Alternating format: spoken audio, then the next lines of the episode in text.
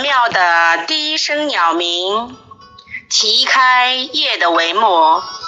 清晨，第一缕阳光从东方冉冉升起。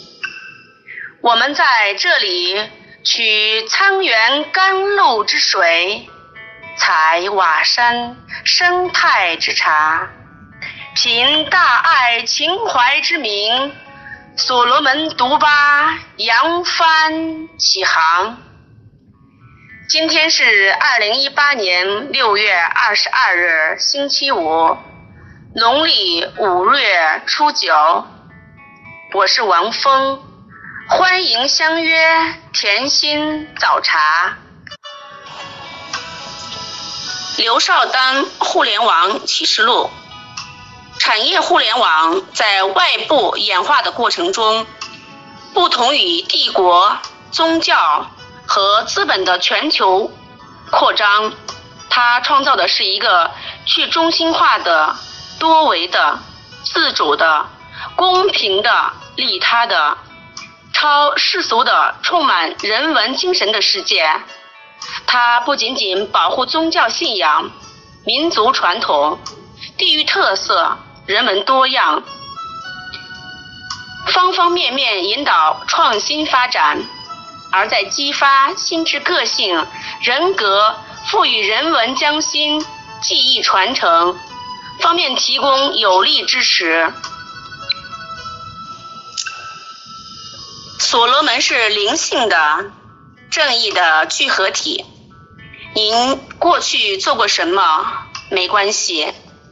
过去是谁不重要，不分地位高低、富贵贫穷、乡村城市、海外国内，进了所罗门就是一家人。这里只有一个分区，一个分别。互联网思维学到了多少，悟到了多少，运用了多少。能否真正做到清空自己，与家人们协同共进，助人利他，是检测你成长进步的标杆。成就他人，才能成就自己。在这里看到了最好的注解，唯其美，才有信，唯有信，才能得到认同。您的价值得以体现。所罗门资本公社，刘少丹互联网启示录。艺术就像一面镜子，可以照见心灵，给人以能量；而所罗门是关于互联网的艺术，可以赋予你突破现实、超越自我的能量。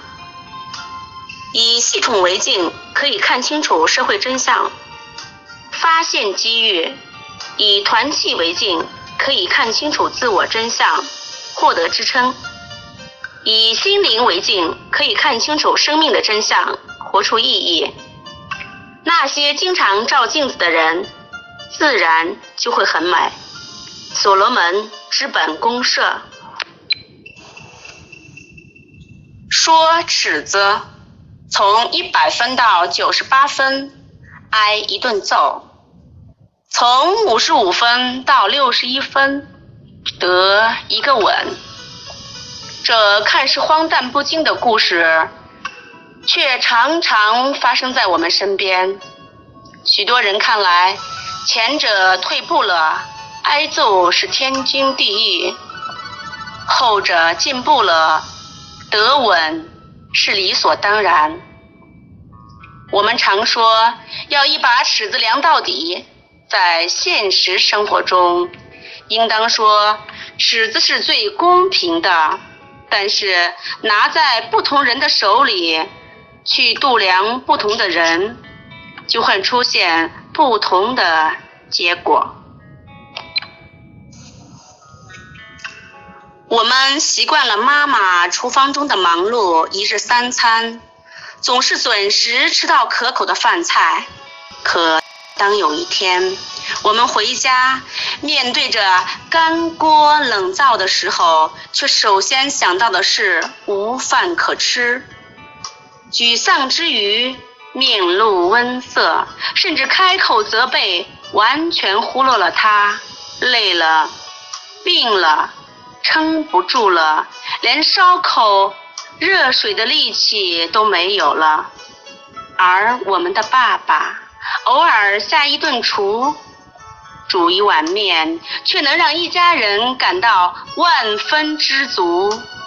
惯性使我们的尺子变得富有弹性，却无法丈量出爱的深远。每个单位都有参差不齐。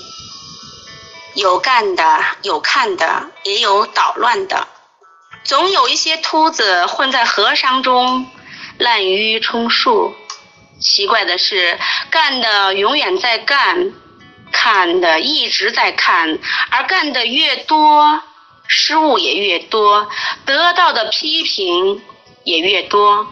而那些看客，偶尔投机取巧，做做样子，就会名利双收。甚至那些捣乱的变得乖巧一些，就会让领导和一席众人皆大欢喜，心满意足。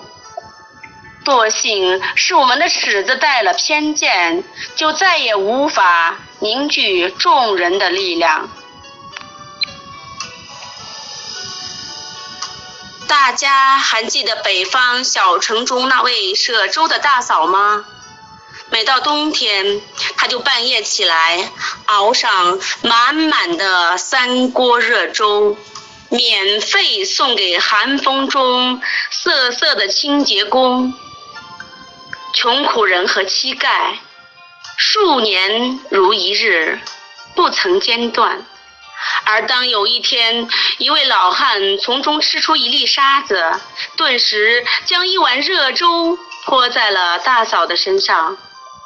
而领州的人也瞬间划分为两大阵营，有人说老汉不该撒野，也有人指责大嫂不该掺沙子。薄情让我们的尺子扭曲了，冷了多少善良人的心。开县一辆载满了十九名乘客的中巴。突遇险情，一头栽进深达五米深的水塘。当地村民金有树跳进冰冷刺骨的水中，砸开车窗，将十九名乘客全部救出，自己却因长时间的冷水浸泡，患上了肺病。举债治疗数日，十九名幸存者无一人去医院探视。更无人为他送行。金有才临死前写下一封信，第一句话就是：“我救了十九人的命，现在谁来救我的命？”冷漠让我们的尺子俨然寸断，留下无尽的遗憾。每一个人心里都有一把尺子，我们用它来衡量别人，更要时常度量自己。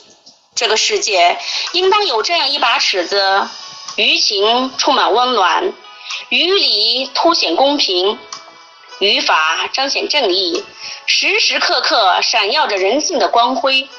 只要坚持从我做起，从一点一滴做起，严格要求自己，宽厚待人。星星之火势必燎原。人怀着爱心吃菜，比怀着恨吃肉香。人间终会洒满阳光，洒满爱。甜心早茶，感谢家人们的陪伴。天涯海角，品茗读书。我们共享美好的时光，相约明天。不见不散。